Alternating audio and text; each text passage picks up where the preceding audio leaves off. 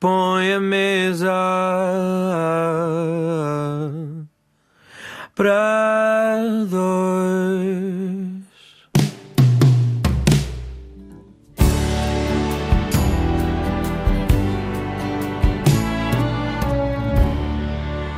Olá, sejam bem-vindos. O meu nome é Nuno Galpim e hoje reservei uma mesa para dois com o Rogério Oliveira, músico, mas também uma figura ligada à restauração. Um restaurante em Lisboa, outro em Queluz. Vamos falar tudo isso. Rogério, boa noite, antes de Olá, mais. olá. Mas antes de falarmos dos restaurantes onde serves a comida a outros e da Sim. tua música, o que é que vamos jantar? Isso é sempre uma coisa difícil, porque eu sou um eu sou um goloso, eu adoro comer. Não sei, se- se- peixe ou carne? Tu é que sabes.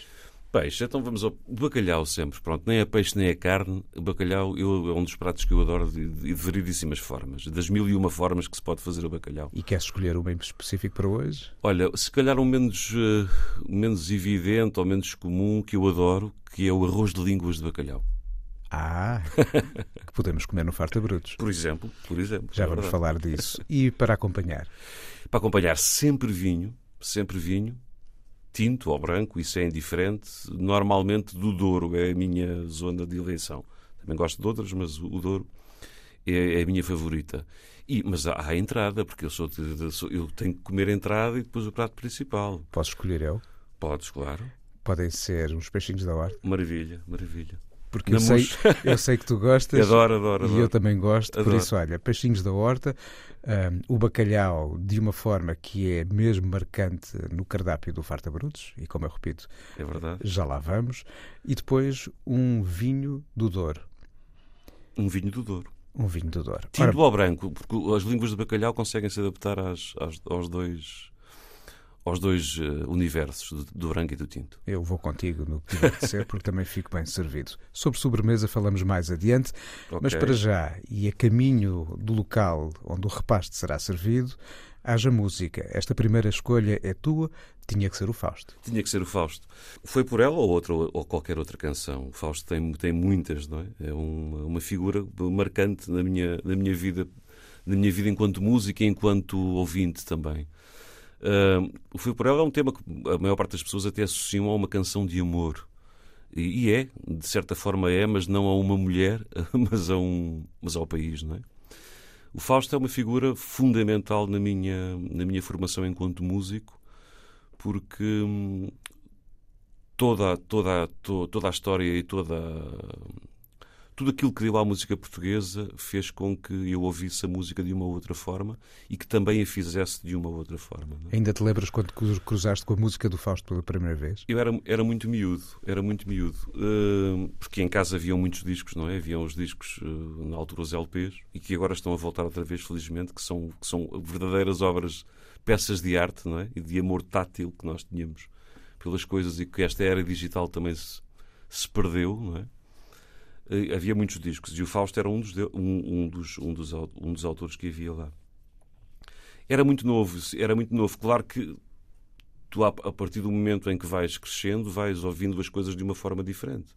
E a- talvez a partir da minha adolescência eh, tive consciência da, da enormidade que é a música do Fausto. E é uma música que vai bem com o nosso jantar. Vai sempre bem. Se bem que eu, quando estou a comer, prefiro conversar enquanto, enquanto como, e a música serve assim uma coisa mais de fundo, o que eu tenho alguma dificuldade, porque tenho sempre atenção. Quando estou a ouvir música, fico sempre assim com, o- com o ouvido ali Fixado. fixado.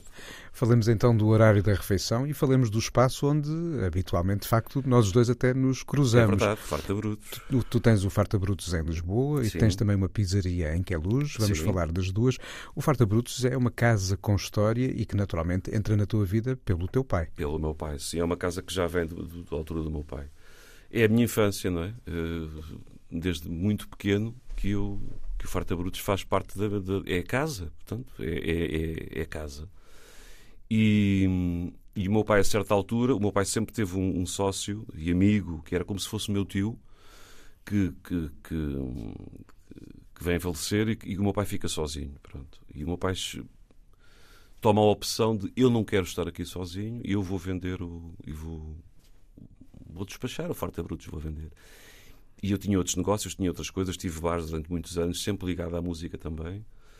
E nessa altura, quando me apercebi disso, uh, disse: pá, não, isso não pode acontecer porque é, é, é, é, como, não é um negócio, é a casa, não é? E então eu fui para lá e disse: então venho para aqui, venho para aqui contigo e consigo. Adquiri a parte que era do sócio e, e iniciei os trabalhos. Depois o meu pai fez-me a partida de estar comigo quatro anos e, e também ir, a, ir, a, ir de viagem. Eu ainda me lembro de estar lá uh, para refeições e ali tive belos jantares, ainda com o Carlos do Carmo sim, sim. Uh, e outros músicos, e ele lá estava. E era uma figura da vida noturna do Bairro Alto. Era, fazia parte, do, fazia parte da vida do Bairro Alto. Era um homem incrível. Claro que era meu pai e, e para mim seria sempre incrível, mas era efetivamente, era um homem de afetos, era um homem que sabia receber e que recebia como se recebesse em casa, não é? Isso é verdade. E ele vinha de experiências anteriores, uma delas ali perto, no Tavares Rico. No Tavares Rico, sim. Ele cresceu e foi formado no Tavares Rico. Depois, mais uns anos mais tarde, passou pela Tágide, era canção, agora sommelier, não é? Da Tágide, sempre sítios que hum, fantásticos, não é? Da, da, da comida em Portugal. E passou para ti então esse hábito, desde muito cedo, de lidar com os outros através da comida. Sim. Ou seja, os sabores como serem uma espécie de interposto entre eu e o outro. Exato. E é, e é isso que é um restaurante para mim. Estes, os passos devem ser assim. Não é só um sítio, não um lugar para a alimentação. Porque a alimentação nós fazemos em qualquer lado, fazemos. Um restaurante tem que ser muito mais que um sítio para a alimentação. Tem que ser um. É um, é um teatro é uma ópera. Chama-lhe o que quiserem, não é? Nós temos duas perspectivas sempre. E, e, a perspectiva de quem está a ver a sala eh, de pé e a perspectiva de quem está a ver a sala sentado. E aquilo, tudo aquilo é um cenário.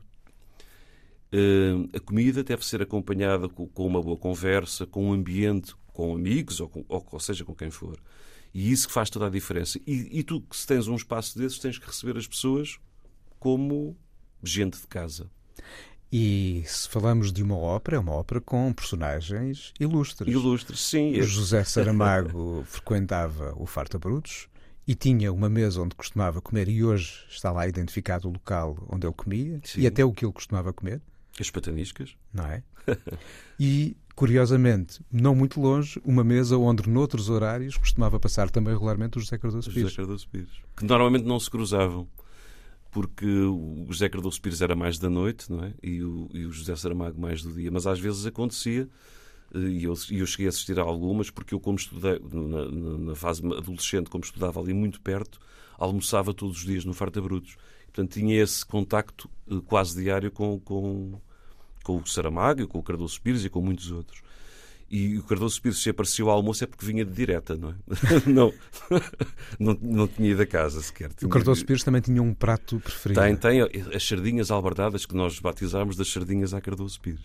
É, não? É? E além destes nomes, Alçada Batista. Alçada Batista, Urbano Tavares Rodrigues, o Diniz Machado, que inclusivamente o Diniz Machado foi dono da casa porque o, e cresceu dentro daquela casa. Os pais do Diniz Machado eram os antigos proprietários do Farta Brutos que é uma coisa que muita gente não sabe, e o Diniz Machado cresceu dentro daquele restaurante. E o pai do Diniz Machado, que se chamava Oliveira também, curiosamente, jornalista, hum, não queria que o filho seguisse aquele caminho, queria que fizesse outra coisa e que fosse escritor e que, e que fosse mais além.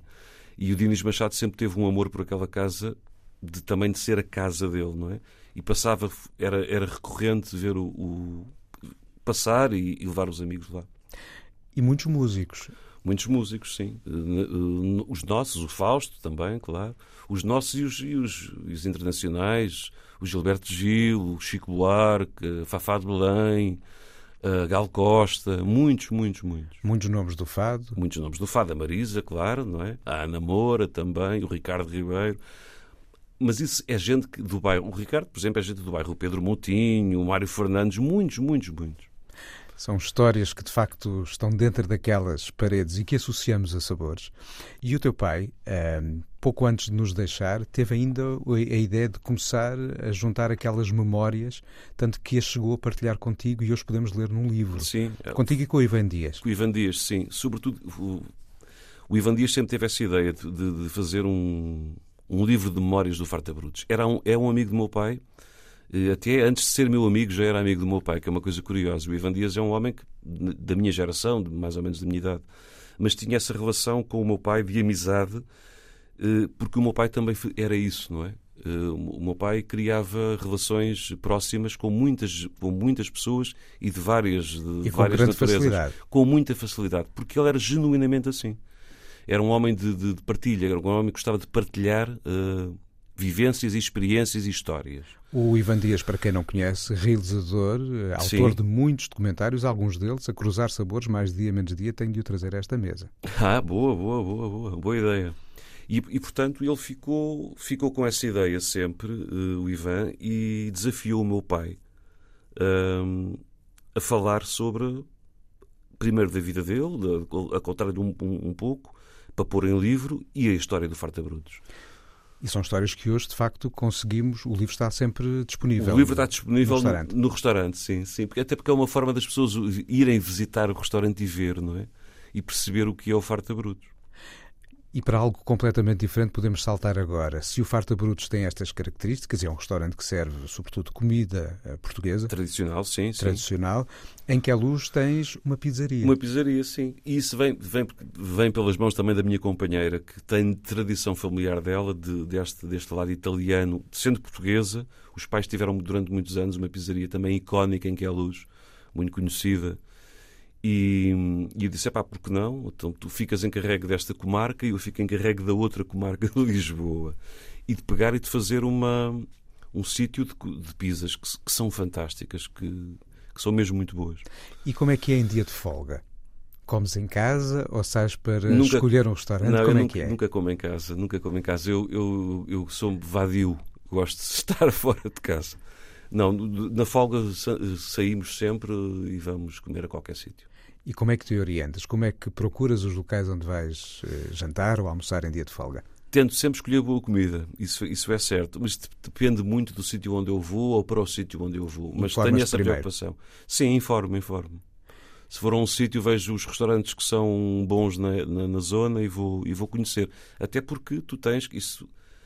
Quem, quem lida com comida, quem trabalha com comida, deve não deve estar fechado no seu universo Ora e deve bem, visitar os outros. Não é? Era o que eu te queria perguntar. Quando estás, de facto, a jantar ou a almoçar fora, está lá o Rogério, que é o cliente daquela refeição, ou está lá o Rogério, que é um profissional da restauração? Estão os dois, estão os dois. Mas eu, enquanto profissional, às vezes os profissionais até são um bocadinho chatos e exigentes. Eu não sou. Eu gosto, eu desfruto efetivamente do momento e da, e da refeição. Claro que tenho sempre um olho posto no que é que se come aqui e, e, sabores novos e até e coisas novas que possa usar para levar para o meu espaço.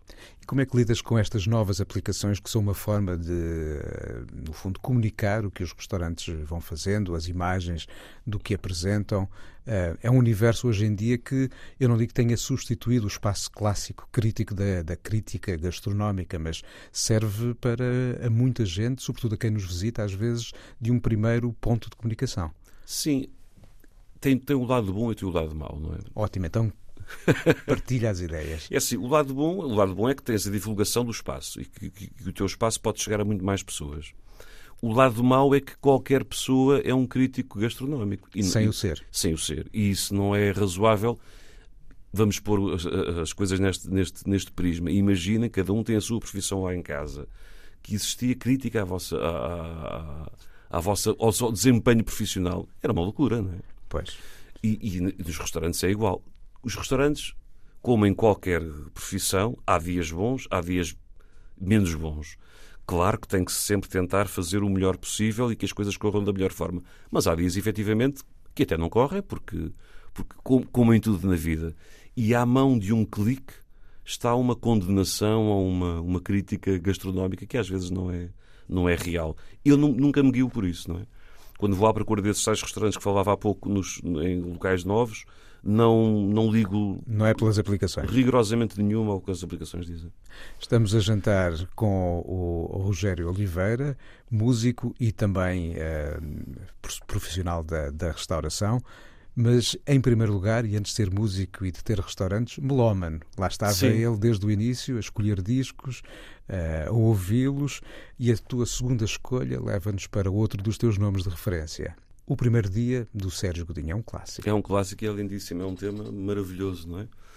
Esta, essa, essa ideia de que hoje é sempre o primeiro dia, e que é, efetivamente é, é, é absolutamente apaixonante.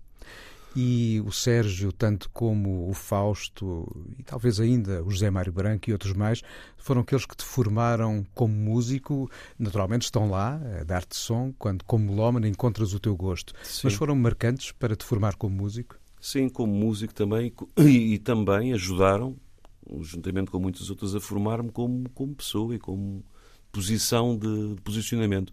A música tem essa importância, não é? A música, a literatura, as artes em geral têm essa importância.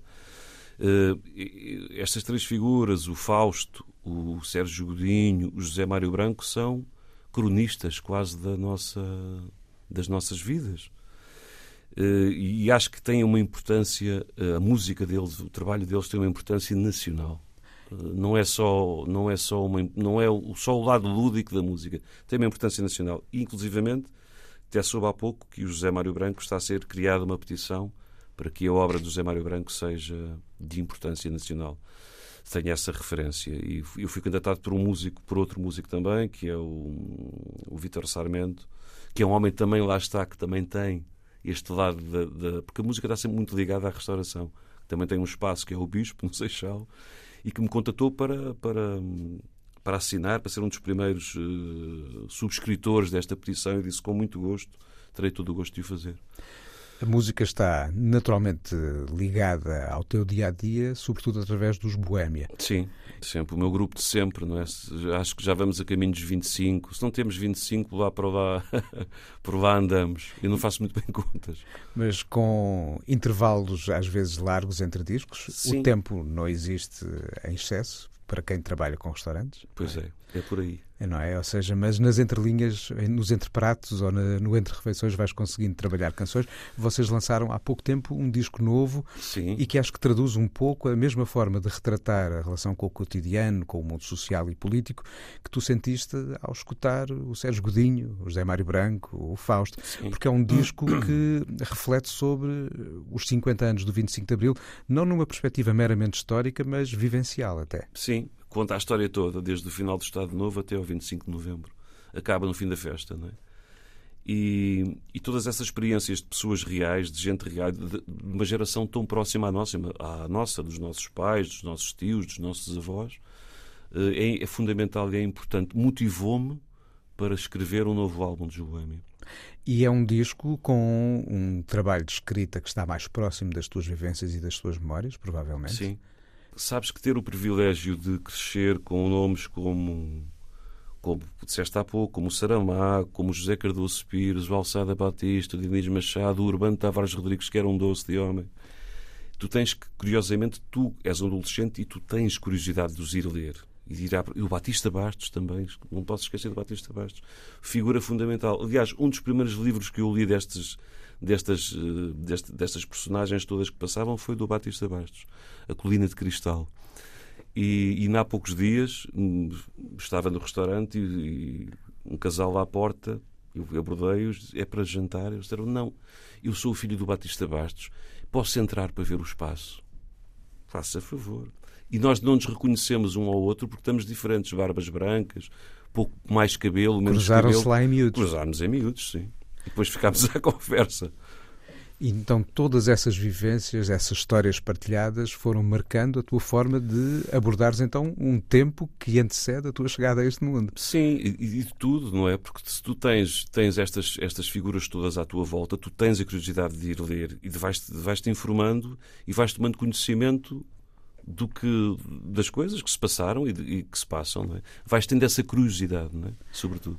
É uma curiosidade mesmo assim que está muito próxima do teu tempo. Sim, é muito próxima a nós. E do tempo de vida, das experiências da tua família, do teu pai, nomeadamente.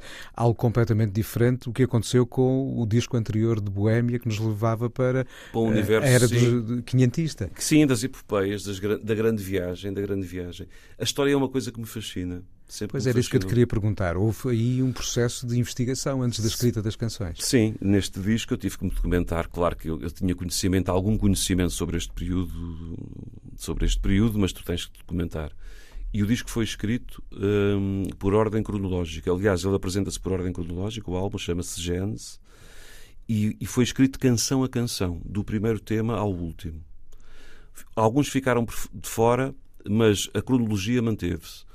E, e para cada tema eu ia-me ia -me documentar e para isso existem muitos livros, muitas teses.